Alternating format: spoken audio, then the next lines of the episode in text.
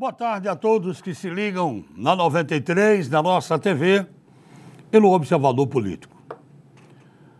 Estamos começando mais uma semana e eu uh, quero começar o programa de hoje com um tema que é pertinente, está todos os dias em, nossos, em nossas discussões, em nossas informações, no nosso bate-papo, mas é um tema que está sendo me enviado aqui por um ouvinte e telespectador nosso, Djalma Júnior. Está sempre ligado com a gente, Djalma Júnior, que é, é, filho do nosso querido Djalma Bar. Lembra-se, todo mundo lembra de Djalma? Um cara muito legal. E o Djalma Júnior, seu filho, mandou o seguinte: os comícios liberados, mas as voltas às aulas, os eventos de festas privadas, o retorno dos bufês, onde faz a economia girar, gerando emprego, não pode. Nada disso está permitido. Muita contradição dos nossos políticos, que em, todos o, todo o Estado aglomerou multidões e a turma do Fica em Casa desapareceu. Djalma Júnior, obrigado por você ter colocado aqui. Eu vou pegar carona na sua postagem. Vamos por parte meu caro amigo, comícios liberados. Olha, o que estiver liberado, o que for liberado para a campanha, para a eleição de 15 de novembro, comício, carreata, é, aglomeração, é, carro de som na rua, caminhadas, tudo que for feito é porque está dentro do calendário da Justiça Eleitoral, agora tem uma certeza na rigidez. Ou os candidatos e os seus seguidores, cabos eleitorais e tudo mais, cumprem o que está determinado pela justiça, as normas de segurança, ou do contrário, para, barra, candidato vai ter problema. Nós tivemos em Rodolfo Fernandes uma carreata, no último dia 9, de seguidores de um candidato lá, um pré-candidato, é, motos, carros, som, paredão, já está na justiça. Pessoas que apoiam esse candidato com cargos comissionados e lá estavam. Isso não pode. Aliás, paredão tem uma lei aprovada na Assembleia Legislativa que não está sendo cumprida. Lei que fica no papel e que não vai se aplicar, que não vai para a prática, é um risco na água, não adianta de nada. Absolutamente nada. É a lei, acho que é do deputado Gustavo Carvalho, se não estou enganado. Paredão de som está proibido em todo o estado. Mas paredão de som tem em todo canto. Tibau, chegaram as imagens. Areia Branca nas praias. É, é esse aqui, Rodolfo Fernandes, era uma carreata enorme. Todo mundo lá gritando. E as normas de segurança. O que for feito fora das normas, eu repito, de que as autoridades sanitárias permitem o que pode ser, e é com base nisso que a Justiça Eleitoral vai agir, está agindo, podem ter certeza. Se for fora disso, a Justiça chega e para. Barra, acaba com carreata, com comício, seja lá com o que for. Pois bem, eu disse vamos por partes. O comício, a movimentação política, a carreata, a caminhada, seja lá qual for a movimentação, quando estiver liberada pela Justiça e com as normas de segurança determinadas. Djalma questiona aqui os eventos de festas privadas, retorno de buffet, onde faz a economia girar, gerando empregos. Nada disso pode, em, são em etapas. Ele fala aqui, inclusive, é, na questão também de festas. Os promotores de festas, de clubes, de casas de show, estão pressionando, estão querendo a liberação, que aí já é mais complicado. Você tem uma hipótese, uma casa de show de para 500, 600 pessoas, vão 300 numa festa, a máscara, o álcool em gel vai estar para gente, vai estar o, o, é, presente o álcool para ingerir, isso a gente sabe, né? Vão usar máscara, aí vão ser 300, 400 pessoas aglomeradas no clube, não é verdade? Pois é. É, nada disso está permitido. Está se tentando. Está se tentando. É verdade. As autoridades da área de saúde, as autoridades sanitárias estão liberando aos poucos, paulatinamente, porque nós ainda estamos vivendo uma pandemia. Está estabilizada. Estabilizou.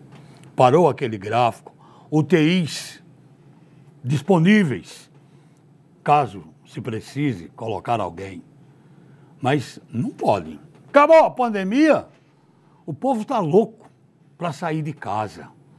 Cinco meses fechado, trancado, quer sair. E a gente fica preocupado com as consequências. Por exemplo, estamos há sete dias do feriadão, passamos, passamos faz sete dias do feriadão do 7 de setembro, onde as praias do Brasil inteiro estavam superlotadas. As instâncias, os sítios, a aglomeração, enfim. Mais, mais sete dias para completar a quarentena de 14, vamos ver como é que vai estar a situação. Queira Deus, tomara que não tenhamos. Mas nós vamos falar ainda desse respeito sobre aumento ou não da Covid. Bom, e por fim, o Estado aglomerou multidões e a turma do Fica em Casa desapareceu. Eu não desapareci, meu amigo Djalma Júnior. Eu sou da turma do Fica em Casa. Eu sou. Eu prego aqui, digo aqui no programa, falo, recomendo, aconselho até, mas alerto, principalmente porque esse é o meu dever.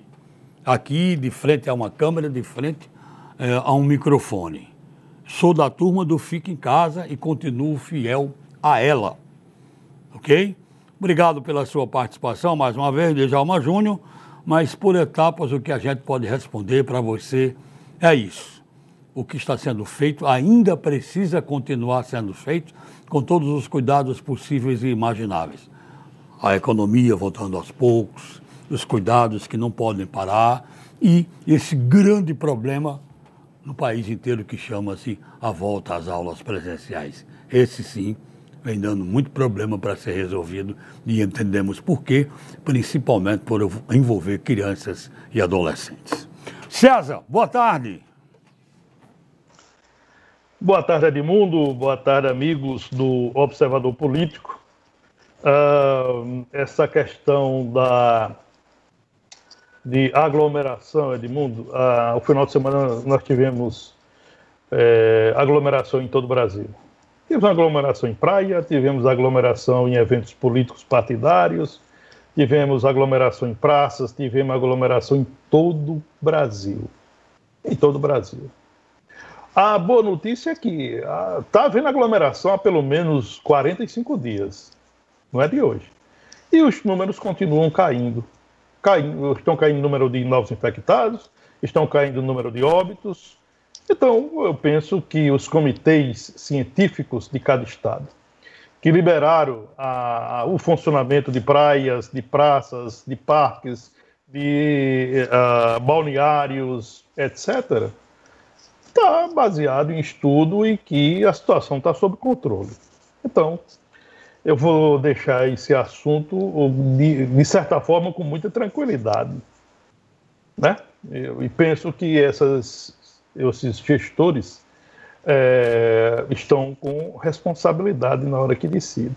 Eu só não entendo porque a, prorrogar o retorno das aulas presenciais para 2021. Eu não entendo porque estádios de futebol estão sem torcida. Eu não entendo, sinceramente não entendo. Estádio de futebol já era para estar com torcida. Por quê? É simples. Onde é mais seguro, um estádio de futebol ou uma praia? Ou seja, o governante libera a praia e não libera o estádio de futebol. Vamos analisar rapidamente. A praia é aberta. Né? Milhares e milhares de pessoas vão a qualquer momento, a qualquer hora, assim desejar. O campo de futebol, o estádio de futebol, só entra se pagar ingresso. E para ter acesso, passa por ah, portarias. Vamos dizer que no estádio de futebol tem 10 portões para acesso do torcedor. Nos portões pode ter o controle de verificação de temperatura, pode ter o controle do torcedor usando máscara, pode é, colocar a, a, álcool em gel nessas entradas. Então eu não entendo por que é que praias estão abertas e estádios de futebol estão fechados. Estádio de futebol no Brasil é 40 mil, 50 mil torcedores. As praias estão com milhares, milhares e milhares de banhistas. como a gente tem visto nos finais de semana. Bom, mas esse não é o meu, o, meu tema é, inicial, se você já me permite, Edmundo. Uh, eu quero entrar aqui na sucessão municipal, porque nós tivemos um fim de semana bastante intenso em Mossoró, em toda a região. E aí eu vou uh, começar trazendo a questão de Mossoró no que se ficou definido uh, no fim de semana. Nós temos, ah, no fim de semana, nós tivemos quatro chapas à Prefeitura de Mossoró homologadas em convenções partidárias. Na sexta-feira eh, foi homologada a chapa Rosalba Ciarline, progressista, eh, Jorge do Rosário, PL, candidato a prefeito a vice-prefeito. No sábado, Alisson Bezerra, do Solidariedade, apresentou a sua chapa com Fernandinho das Padarias, do PSD, como seu vice, chapa homologada ah, na Convenção do Solidariedade. No domingo, o PT e o PCdoB homologaram a chapa Isolda Dantas à Prefeitura de Mossoró e Gutenberg Dias à vice.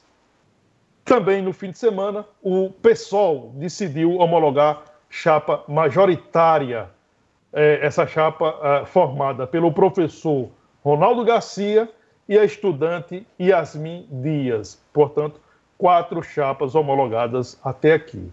Hoje, Agora à tarde, teremos a homologação da chapa Cláudia Regina, do DEM, com Daniel Sampaio, do PSL, como seu vice.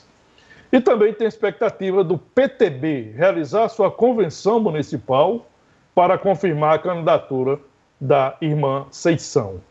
Ah, em relação à pré-candidatura de doutora Ângela Schneider, do PRTB, não há uma certeza se essa candidatura será homologada.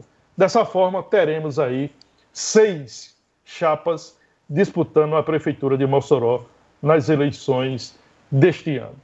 Aqui, esse número, e eu acho que quem acompanha nossos comentários é, pode comprovar, é, quando nós tínhamos aí 10, 9, 10 nomes como pré-candidatos, fizemos uma avaliação e uma certa previsão de que desses 10 nomes, talvez 5 ou 6 é, fossem confirmados nas convenções partidárias. Isso vai acabar acontecendo. A gente pega como, como parâmetro as, as eleições municipais de Mossoró. Por exemplo, as últimas eleições, a de 2016, nós tivemos cinco candidaturas homologadas pelos partidos e registradas pelos, pelos, pela Justiça Eleitoral. Nós tivemos a chapa vitoriosa, Rosalba Ciarline, Nayara Gadelha. Essa chapa venceu com 67.476 votos, 51,12% dos votos válidos, uma chapa puro sangue, chapa do Progressistas. Tivemos também a chapa de Teon Couto, do PSDB, Jorge do Rosário, do PL, que obteve 51.999 votos, 990 votos, perdão, um, um percentual aí de 39,39%. A terceira chapa e a terceira colocada, Gutenberg Dias, do PCdoB, que teve como vice a estudante Rayane Andrade, do PT. Essa chapa obteve 11.152 votos, 8,45%. E tivemos também a chapa de Josué Moreira, PSDC, chapa puro sangue, com Carliane Fernandes. Essa chapa teve 11.370 votos, um, é, é, 370 votos, percentual de 1,04%. E ainda a candidatura é, homologada e registrada do então prefeito Silveira Júnior, do PSDB, que teve como vice Micael Melo, do PTC. Essa chapa recebeu 602 votos, embora vale aqui registrar. A campanha de Silveira Júnior Micael Melo, ela foi interrompida na metade da disputa, na metade da caminhada, por falta de apoio popular de respaldo popular. Então tivemos cinco chapas homologadas, cinco chapas registradas na campanha de 2016. Isso se repetiu em campanhas anteriores. Nós tivemos sempre entre quatro, cinco chapas na disputa pela prefeitura de Mossoró. Olha, eu vou voltar aqui à questão da Covid-19, porque tem uma matéria que saiu sexta-feira à tarde, a gente não tem programa, até só até uma hora, não tem programa no sábado, nem no domingo, claro. Mas é, uma informação da Secretaria de Saúde Pública diz que o Rio Grande do Norte registrou um crescimento de casos confirmados, com o número subindo para 64.878 novos casos. Informação da CESAP, através do secretário Cipriano Maia, que apesar do crescimento, afirmou que o Estado está em uma situação de controle. Dos 64.878, 359 foram notificados nas últimas 24 horas, ou seja, de quinta para sexta da semana passada. O Estado confirmou também novas mortes, dois óbitos de quinta para sexta da semana passada, portanto, nas últimas 24 horas daqueles dois dias, e quatro novas mortes em dias anteriores, de quarta para trás da semana passada. Os casos suspeitos com, de coronavírus são de 28.945 a taxa de isolamento do Rio Grande do Norte se mantém em 36,1% e os dados da última sexta-feira, não temos ainda o de hoje, mostraram a taxa de ocupação de leitos em 41%. Bom, nós já estamos interagindo aqui com os nossos amigos, ouvintes e telespectadores. É, Ana Paula Leal, meu caro César Santos, está fazendo para você a seguinte pergunta, ela sempre participa tal. Aí ela até coloca assim, é, que maneira abrupta, a colocação dela, foi esta é, usada pelo partido, no caso o senador Stevenson, né, que é quem comanda, para retirar a candidatura de Bianca Negreiros à prefeitura de Mossoró. Você já comentou sobre isso, inclusive em suas redes sociais, não é, César? Oi, já sim. E aí, o seguinte: o, o Stevenson Valentim, que se elegeu senador da República ah, nas eleições de 2018, ele está sendo fiel ao seu comportamento, ao seu temperamento. Né? É, Stevenson Valentim é, sempre foi conhecido como um sujeito que não respeita o próximo. Ele nunca respeitou ninguém. Né? Aquele jeitão dele, grandalhão e arrogante, que ele é arrogante. E a forma como ele retirou a candidatura de, da empresária Bianca Negreiros, que foi homologada na, na convenção do Podemos, foi absurdo. Ela expôs a Bianca Negreira à sociedade, não deveria ter feito isso. A Bianca Negreira tinha um problema, tem um problema jurídico que se arrasta há 20 anos. Né? Acho que o partido, acho não, o partido deveria ter checado isso antes de homologar essa candidatura. E aí, a, o que o, esse senador, o que o senador Stevenson Valentim tem, tem promovido ou patrocinado de patuscada uh, nos últimos tempos é uma coisa meio absurda. Por exemplo, uh, ele pegou o empresário Afrânio Miranda, um homem de respeito, um homem correto, uh, um homem de fino trato, né? e praticamente impôs, foi uma imposição mesmo, é, colocou uma tora de madeira na mão do, do, do, do Afrânio Messias para dizer que ia dar peia na, na, na corrupção. Olha, você para dizer que tem uma, um, uma atuação de combate à corrupção, você não, pode, você não precisa se armar com tora de madeira na, na mão. Você precisa ter um discurso que as pessoas possam confiar. Ali, a, o constrangimento de Afrânio Miranda, que é o presidente fundador da Mirandas Computação, né, foi visível. Como é que um homem educado, como é que um homem é, que respeita as pessoas, como é que um homem que tem fino trato aparece é, uma foto com uma tora de madeira na mão dizendo que vai dar peia na corrupção. Então ele impôs isso aí. A própria Bianca Medeiros, aqui em Mossoró, havia feito foto também com a tora de madeira na mão para dar peia na corrupção. Então, é o estilo de, de Stevenson Valentim. Foi assim que ele foi eleito e é assim que ele acredita que as pessoas querem que ele atue. Eu, particularmente, não gosto uh, de postura arrogante, de postura desrespeitosa eh, e de outras posturas, digamos, nada republicanas que o senador tem uh, feito ou tem patrocinado. Por exemplo, a, a, aquela tora de madeira, o senador disse que era uma palmada.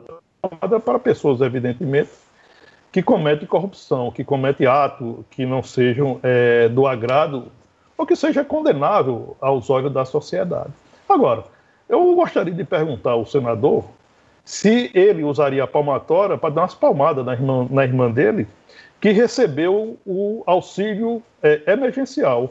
Uma pessoa que vive bem, que tem uma boa, uma, uma boa renda, o próprio senador ajuda a irmã, né? Tem, vive em casa própria, tem sua alimentação, tem seu carrinho, tem sua vida, e aí recebeu o auxílio é, emergencial. Será que o senador daria palmadinhas é, na irmã por esse ato falho?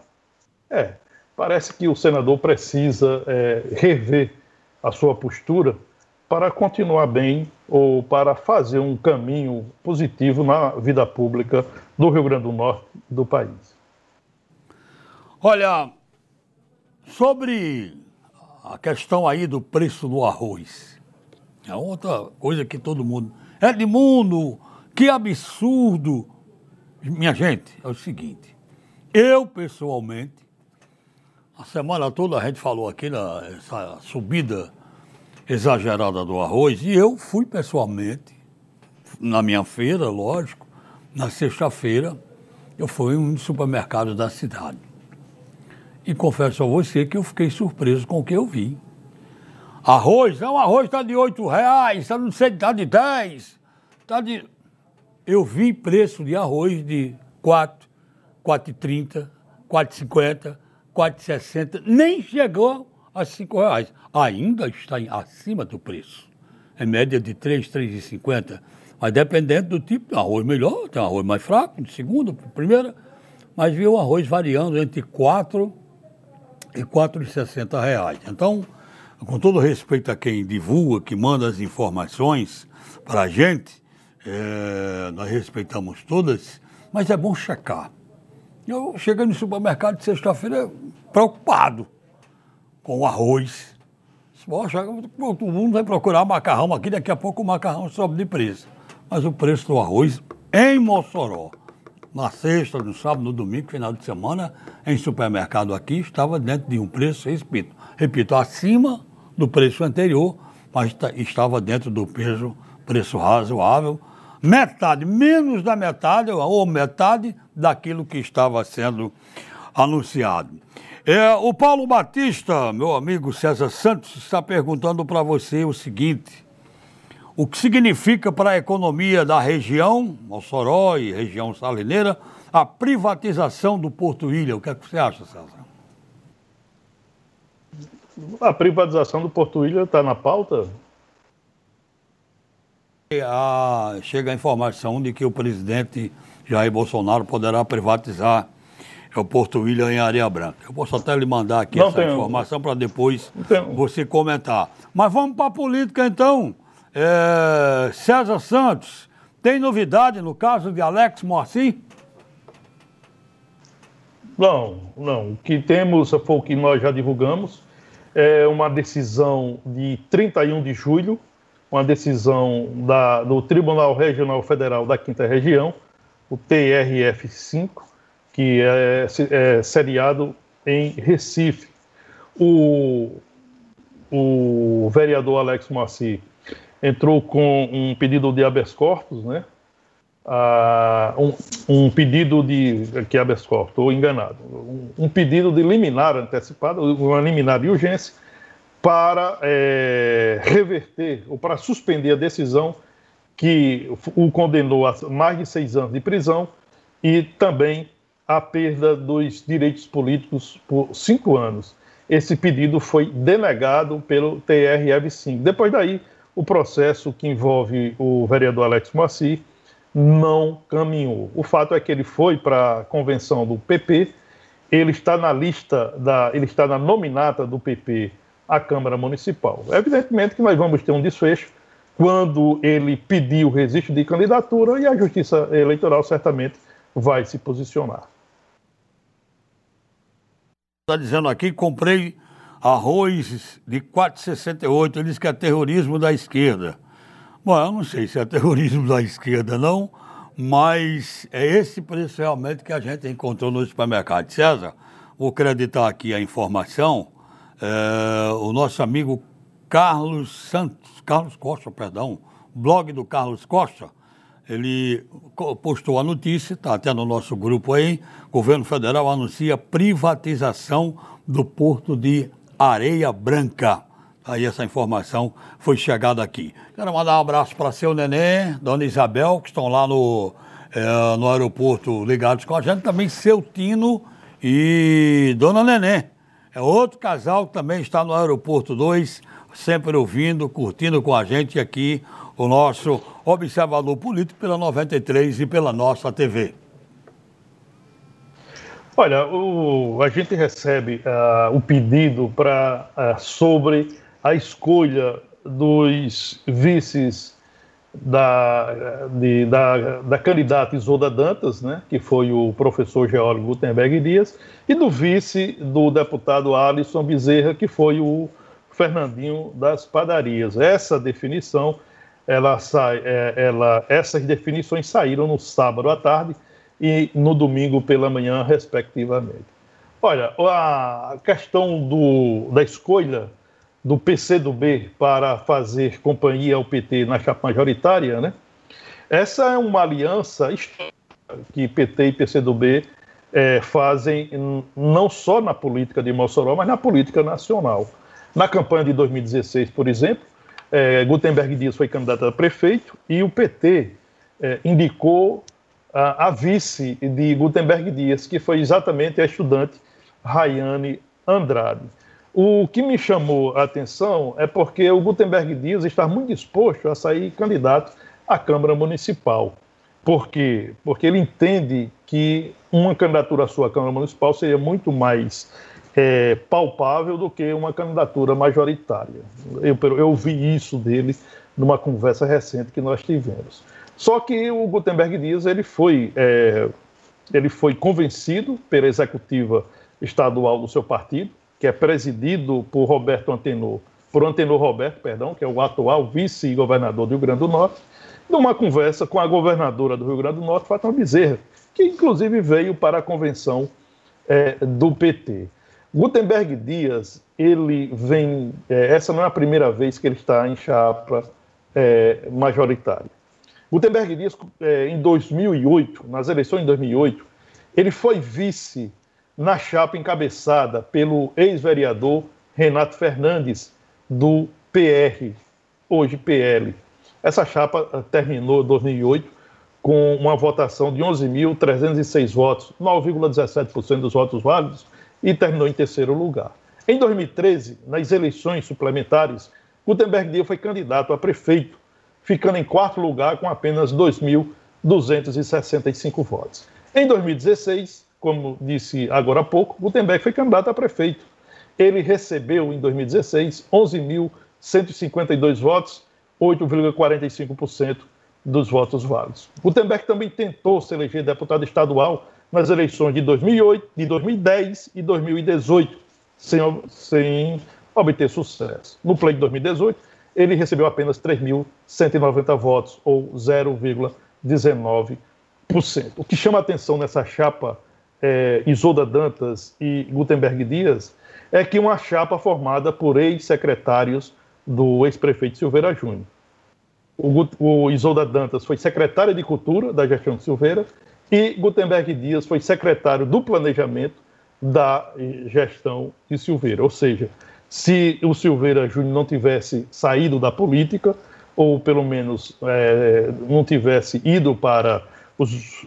tivesse mergulhado, talvez de, de, alguém dissesse que foi Silveira que escolheu essa chapa, colocando dois secretários seus, dois auxiliares seus, para formar a chapa com Isolda Dantas, ex-secretária de Cultura na gestão de Silveira, e Gutenberg Dias, ex-secretário do Planejamento na gestão de Silveira. Em relação à escolha de Alisson Bezerra por Fernandinho das Padarias, né, é, formando a chapa Solidariedade PSD, francamente, eu tive dificuldade de entender. Eu não vejo nenhuma, nenhum sentido o Fernandinho das padarias ser um candidato a vice, não só apenas da chapa de, do Alisson Bezerra, de qualquer chapa. Fernandinho é, da, das é um mero desconhecido da política moçoroense, não consegue liderar absolutamente nada, não tem liderança no segmento empresarial, não tem liderança no segmento da panificação, enfim, é um, é um desconhecido.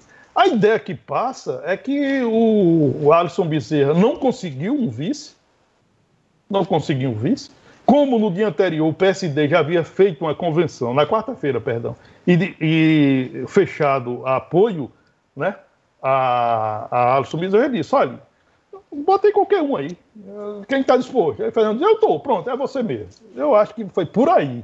Não vejo outro critério para uma escolha de Fernandinho é, das padarias para compor chapa majoritária numa disputa em Mossoró. Mais ou menos como aconteceu com Silveira naquela campanha de 2016, quando Silveira decidiu ser candidato, ninguém queria ser vice dele. Ele convidou um partido tal para indicar vice e o partido não quis. Ele convidou outro também não quis, outro também não quis. Aí disse: Olha, eu vou, vai Micael Melo. Quem é Micael Melo? Ninguém conhecia Micael Melo. Enfim, e foi Micael Melo o resultado disso foi que a chapa parou na metade do caminho e Silveira acabou retirando essa candidatura à prefeitura de Mossoró. Essa escolha de Fernandinho Maramá é muito parecida com esse episódio. Das padarias, né? Oh, perdão, perdão, perdão, é, o, perdão ao, ao panificador, perdão ao, ao comerciante Fernandinho, Fernando, é, Fernando Fernandes, acho que é o nome dele, acho é mais ou menos sim, isso. É. Fernandinho das padarias. Estamos falando de Fernandinho das padarias. César, eu estou inclusive com um assunto aqui é, de Rutênio Almeida. Eu, mando já para você, em cima dessa questão aí da Associação Municipal, até mesmo do nome de Alisson. O, o nosso amigo Enoque botou aqui, Edmundo, corre que o arroz está no preço. R$ 3,88 ele botou aqui. Não sei de onde esse povo está tirando esses altos valores dos itens da cesta básica. É lá para cima, como se diz, o Sul Maravilha, né? e também em São Paulo, Rio de Janeiro, o preço do arroz subiu muito. Mas o arroz está dando o que falar, um arrozinho de leite agora na hora do almoço, com uma paçoquinha. Menino, é, tá aqui outro, Sidney Márcio, arroz de. Quanto ele botou aqui? 350, Márcio do Sumaré. Ele pôs aqui eu não sei que preço foi esse que ele colocou. É, a, a, pergunta, César, é o seguinte, para você. É, o Rutênio Almeida, ele disse, César, você não acha que Alisson Bezerra poderá ter a sua candidatura prejudicada, recebendo o apoio do ex-governador Robson Faria e do ex-prefeito Silveira Júnior? Olha, eu acho que Silveira não apoia a, a Alisson Bezerra, eu não tenho informação sobre isso. O Robson Faria ah, foi quem determinou que o PSD apoiasse a candidatura de Alisson Bezerra. Não, também não tenho informação se Robson Faria vem participar da campanha municipal de Mossoró. Agora, é, Robson Faria fez um, um, um governo é, sofrível, né? Ele tentou se reeleger, sequer passou para segundo turno concluiu seu governo com altos índices, com índices elevados de reprovação é, popular, e evidentemente que um político que deixou a, uma gestão dessa forma, certamente não é um apoio interessante a uma chapa. De qualquer forma, eu, eu imagino o seguinte: a Alisson Bezerra, é, pela forma como ele conduziu o processo de sua candidatura à Prefeitura de Mossoró, no período pré-eleitoral, no período de definições, ele conduziu muito assim, autossuficiente. Olha, é o seguinte, eu serei candidato e tanto faz um vice, ter um vice como não ter um vice, tanto faz ter apoio de partido como não ter apoio de partido, sou eu e vou à luta. Eu acho que mais ou menos dessa forma. Por que eu digo isso? Porque não conseguiu se articular para formar um palanque forte e que pudesse passar confiança ao seu próprio eleitor. Na hora que você é, é, define uma chapa e anuncia o Fernandinho das padarias como vice, isso é uma ducha fria para a sua militância, para o seu eleitor, também no mundo. O próprio eleitor do, do, do, de Alisson Bezerra deve estar se perguntando como foi que esse homem surgiu? Quem é Fernandinho das padarias? Quais, quais os critérios? O que isso a soma para essa chapa? Então, eu acho que vai muito, muito aí, né? As pessoas dizem que eu, não, eu na, realidade, eu confesso, eu não conheço o deputado assim muito de muito próximo, tal. Mas as pessoas que eu tenho ouvido falar é o seguinte, que o deputado Alisson Bezerra se acha autossuficiente, é muito ele, é muito individualista. Eu vou ganhar, eu vou lutar, eu sou o candidato, eu vou definir, eu vou coordenar, eu vou fazer isso. É muito eu. E a gente sabe que para se construir uma carreira política, você tem que é, falar uma linguagem mais ampla. O nós pega muito bem. Olha, nós estamos recebendo muitas perguntas sobre política, viu, César? Sobre a associação. E eu quero dizer aos nossos amigos ouvintes e telespectadores que eu estou atendendo aqui por ordem de chegada, claro, não? Nem sei se vai dar tempo atender a todos, porque é muita gente perguntando. Só antes aqui, o Sidney diz, olha, o arroz que eu falei, que tinha 350 aqui, é 3,50 digitado, está corrigindo então, 3,50 está é, digitado. Aí já vem mais pergunta, é, o seguinte, César, quer dizer que depois das convenções os partidos já podem botar os seus blocos na rua? Seguir o calendário eleitoral, ah, né, César? É, a campanha eleitoral ela começa no dia 27 de setembro, né? 27 desse mês começa a campanha eleitoral, uh, a propaganda eleitoral autorizada conforme o calendário eleitoral 2020, né? Que foi todo refeito em, em função do, do adiamento das eleições de outubro para é, novembro. A partir de agora, com o fim das das convenções partidárias, que termina dia 16, quarta-feira. As convenções podem ser realizadas até quarta-feira, 16. É, a partir do dia seguinte, os candidatos podem se apresentar como candidato nas redes sociais, sem fazer a propaganda a, a, é, totalmente dita propaganda eleitoral. E dia 27 começa a, a campanha em si. Um, um detalhe: é, no momento seguinte da homologação, evidentemente que os candidatos vão estar com, as suas, com a sua documentação toda pronta, né, para pedir o registro de candidatura à Justiça Eleitoral. A Justiça Eleitoral concedendo esse registro, os candidatos vão abrir contas, né, vão, vão, pegar, vão abrir é, contas das, das próprias campanhas, né, tanto que o material publicitário, todo ele tem que ter o registro daquela conta, tem que ter o CNPJ do candidato, e aí é toda uma burocracia para até a campanha é, de forma oficial, chegar às ruas e chegar à propaganda eletrônica nas redes sociais, etc. A Gisele está participando aqui com a gente e fazendo um apelo. Hein? Ela disse que é ouvinte assídua da gente. Obrigado, Gisele. Mora no bairro Paredões. Ela diz: Nós, lá no bairro Paredões, estamos sem dentistas para procedimento como restauração, limpeza e extração. Né? São um serviço que é prestado pela Prefeitura, é? Secretaria de Saúde. Eu sei que a atendente, foi informada que a atendente do dentista está de licença. Mas a população precisa cuidar dos seus dentes.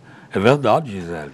Então, fazer um apelo aqui, paredões, está faltando lá uh, procedimentos como restauração, limpeza e, extratão, e extração, a pedindo para o pessoal da Secretaria de Saúde tomar essa providência porque realmente está faltando lá no bairro Paredões. Tem mais aqui, será que Fernandinho das Padarias é, não foi escolhido por conta da questão do fundo eleitoral do seu partido? Será que foi isso? Eu não sei, César, se foi isso. Você.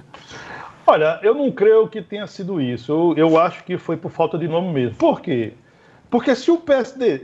Vamos analisar, Edmundo, você conhece política muito bem, é, é, conhece a política de 40 anos, política de Mossoró, política eleitoral.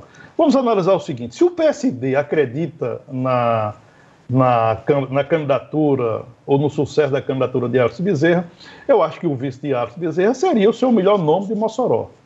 Né? Para somar. Qual o melhor nome que o PSD tem em Mossoró? É do vereador Raério Cabeça.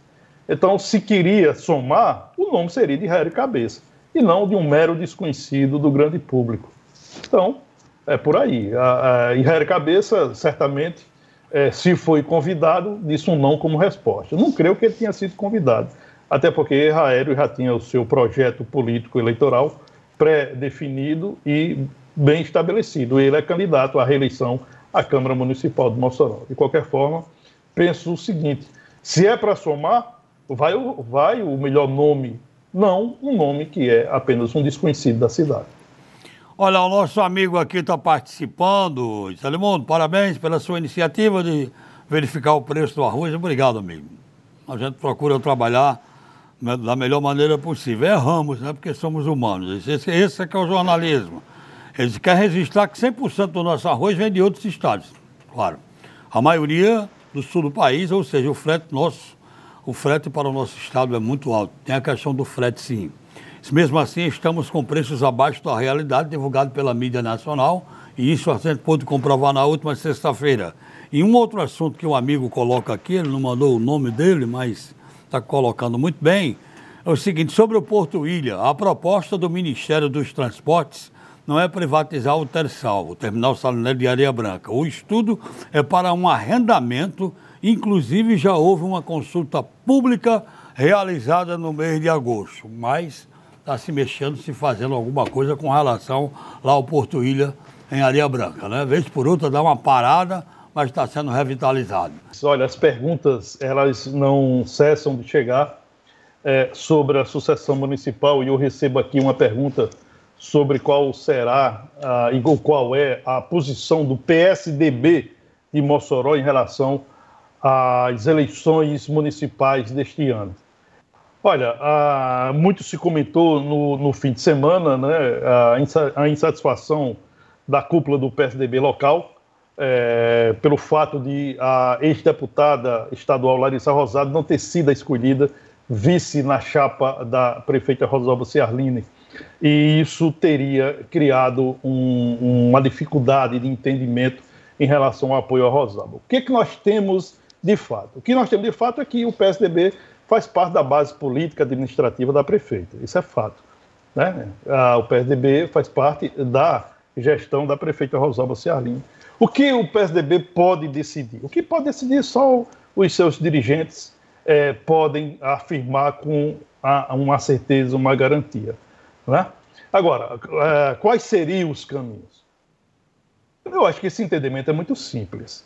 Se o PSDB entender que a prefeita Rosalva Ciarline não é a melhor opção para as eleições municipais, o PSDB rompe politicamente e administra de forma é, sai da base política administrativa da prefeita. Fato. E aí, se isso ocorrer, vai procurar um caminho, o melhor caminho que é assim julgar. Que melhor caminho é esse? Apoiar uma das candidaturas da oposição ou ter uma candidatura própria a Prefeitura de Mossoró. Se a opção for apoiar umas candidaturas, tem as candidaturas de Isolda Dantas, de Alisson Bezerra, de Cláudia Regina uh, e do professor uh, Ronaldo, que é o candidato do PSOL. Se um desses quatro candidatos, é, porventura, não for do desejo do PSDB, o PSDB pode é, ter e buscar uma candidatura própria essa possibilidade existe? Eu penso que não, porque não, não tem mais tempo para se construir uma candidatura. E por, e por fim, uma última opção seria é, sair apenas com a chapa proporcional, sem se envolver na chapa majoritária.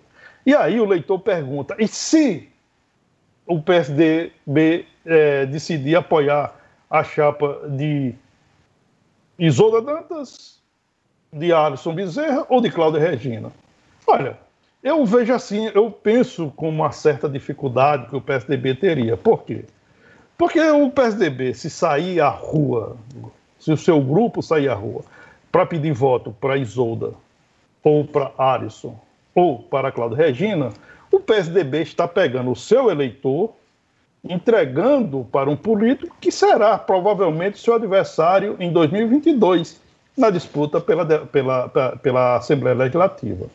Se o PSDB de Mossoró terá candidato a deputado estadual em 2022, não seria interessante apoiar Isolda Dantas, que provavelmente será candidata à reeleição, ou o Alisson Bezerra, que provavelmente será candidato à eleição, isso evidentemente, se não ganhar a eleição desse ano. Então, é uma questão que certamente a cúpula do PRDB está é, analisando todos os ângulos, todas as possibilidades, para tomar essa decisão que será oficializada na convenção municipal, que está marcada para amanhã, às 15 horas, no plenário da Câmara Municipal de Mossoró. E as participações é, com assuntos ligados à política continuam.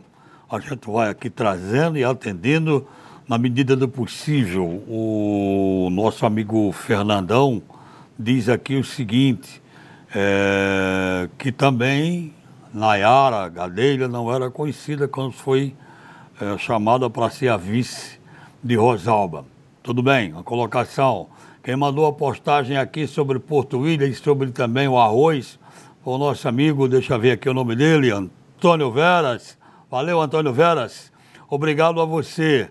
Está é, tá aqui o Fernandão, ok?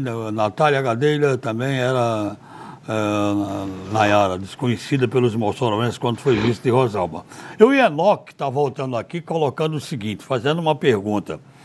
Amigo, você acha que a escolha de Jorge do Rosário foi uma boa escolha para vice de Rosalba, já que o mesmo foi vice de Tião na eleição passada? Enoque, eu vou falar aqui é, com o conhecimento que eu tenho de política, mas a opinião de César eu peço sempre, porque acho que César é muito mais antenado do que eu no assunto de política. Mas vamos lá. O fato de Jorge ter sido, Jorge do Rosário ter sido vice de Tião na campanha passada, não vejo nenhuma questão. Foi outra época, foram quatro anos depois, a política é assim. Daqui a dois anos, os adversários podem estar juntos e quem estava no mesmo barco pode estar, já está acontecendo agora, quem estava no mesmo barco pode estar distanciado. Isso faz parte. É o jogo, é a cena política. Com relação ao nome de Jorge, que eu conheço, uma pessoa muito boa, um empresário antenado, uma pessoa é, que é conhecido em todo Mossoró, que tem uma grande empresa no setor do ramo da construção civil e que pode ser sim, mas só o tempo vai dizer. Jorge vai compor uma chapa, aí nós temos a questão das conversas é, de bastidores, o que ficou acertado, o que ficou encaminhado, uma coisa é certa. Jorge, certamente, que talvez esteja fazendo o que se chama de uma esteira para 2022, não sei, ou vai cumprir os quatro anos como vice-prefeito, se for eleito, como vice-prefeito da, Rosalba, da candidata Rosalba Cialino, se a chapa de Rosalba for a ganhadora. Sara, você opinaria a esse respeito? Olha, você foi precisa, Edmundo, você foi cirúrgico na, seu, na sua avaliação. Tem uma máxima na política é, que diz o seguinte: lembre-se de esquecer. Quando eu digo na política, na política eleitoral. O que é isso? Você não pode é, fazer composição no presente baseado no passado. Você pode fazer composição no presente projetando o futuro, isso pode. Mas você não pode fazer composição presa ao passado. Né? E a gente tem que entender o seguinte: nós temos política e temos eleições. Né? A, a política é feita diariamente, a cada minuto, a cada momento. Eleição é a cada dois anos. E eleição é o jogo político eleitoral, onde os seus personagens vão buscar a melhor composição possível para disputar aquela, aquela, aquele pleito. Né? Ah, ah, em relação à escolha, do, à definição de Jorge do Rosário, a, a chapa da atual prefeita e candidata à reeleição, Rosalba Ciarline, eu acho que ela soma por um aspecto é, que a gente precisa observar. Que aspecto é esse? O Jorge Rosário representa uma fatia importante de um segmento importante é, do, do município de Mossoró, que é exatamente o segmento produtivo.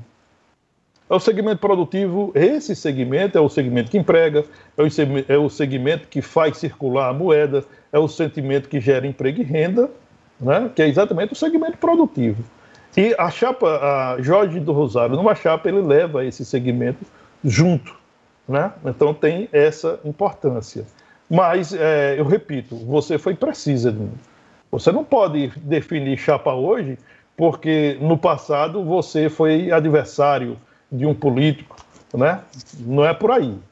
A, a, as composições para o jogo eleitoral e, o, e, o, e a eleição eleitoral é um jogo, sim, porque é um jogo, porque tem confrontos, tem times, tem regras, tem juízes. É um jogo, um jogo eleitoral onde vence quem jogar melhor e, evidentemente, que quem acaba tendo a decisão final, assim como tem que ser na democracia, é o povo. É, quem entra na política tem que ter o dom de perdoar, de esquecer, de não guardar rancor. César, é, me perguntando aqui para você, o Edilson Fonseca diz o seguinte: a taxa dos bombeiros é, foi anulada. Quem pagou recebe de volta? Já tem essa informação? Não, eu não tenho aqui. Você tem, César? Não, nós temos que ver o estágio desse processo, porque o governo do Estado ah, vai recorrer da decisão do Tribunal de Justiça do Rio Grande do Norte. Certamente essa, esse processo ele vai ser transferido para Brasília, onde de lá sairá a decisão final. A informação que nós temos mais recente é que o governo do Estado vai recorrer da decisão do TJRM. É, então está subjúdice ainda, o governo vai recorrer. Um abraço a Antônio Emílio, que está na escuta. A galera do Flamengo não está perdoando aqui. Estão aqui me fuzilando para que a gente fale. Aí o Marcos foi o primeiro que mandou dizendo assim: Edmundo, que foi aquilo? A bola que o Flamengo jogou foi uma bola pequenininha, né? O Ceará se deu bem. Agora não foi por falta de aviso, né, César? O Flamengo não está ainda com cara de campeão, não. Se você disse uma certa é. vez, o seu do Flamengo ainda vai sofrer um pouquinho, foi verdade? Exatamente. O Flamengo está num processo de entender a, a sua nova estrutura conceitual é, com o, a marca, com o carimbo de Domenech Torrano. Então, é, quando há esse processo de, é, de readaptação a sistema de jogo, a sistema de treino, a uma série de coisas, evidentemente que leva tempo. E nesse tempo, o, um time de futebol, que é um esporte coletivo, né, é, ele vai ter partidas excepcionais, como por exemplo o Flamengo fez diante do Fluminense, e vai ter jogos pífios, como aquela atuação de ontem na derrota para o Ceará. Isso é normal, isso é natural, está dentro desse processo. Agora, o que eu vi ontem é que é, duas situações. Primeira, no meu entendimento, o técnico Domi ele errou se ele ontem botou em campo um sistema de jogo posicional, ele era para ter evitado a velocidade é, dos jogadores e ter permitido a velocidade da bola. Ou seja, ele não era para ter entrado com dois velocistas nos flancos. Ele era para ter entrado com o Diego Ribas, que é um jogador que cadencia, com Pedro, um jogador de referência na área, e Gabigol flutuando por trás é, dos volantes adversários. Não foi isso que ele fez. Ele botou dois velocistas, colocou o Michael na ponta direita, colocou o Vitinho na ponta esquerda e Gabigol centralizado. Este, para mim, foi o grande erro de Domi na partida de ontem. Em relação ao segundo aspecto, é que jogadores de qualidade estiveram bem, bem abaixo da média. É, Everton Ribeiro não acertou nada, o Thiago é, Maia não fez um bom jogo, inclusive foi substituído, e Gabigol parecia que estava displicente, né? estava sem vontade de jogar. Parecia andar em campo. Então, quando se junta tudo isso e bota no notificador, o resultado é uma derrota. A gente pode comprovar, eu gosto de comentar assim, é, daqueles jogadores que fazem falta. O quanto Gerson, Arrascaeta e Bruno Henrique fazem falta nesse time do Flamengo. Mas tem um grande elenco, milionário, é para ter peça de reposição. Não é verdade? César? Verdade. Vamos fechar? Sim. Olha, é, começando a semana, né? A semana ela começa bem agitada, né? Porque foi assim o fim de semana em relação às eleições municipais, não apenas em Mossoró. Tivemos convenções em todos os municípios do Rio Grande do Norte, né? É, Edmundo, tivemos aglomeração em todo o Rio Grande do Norte, em torno das convenções.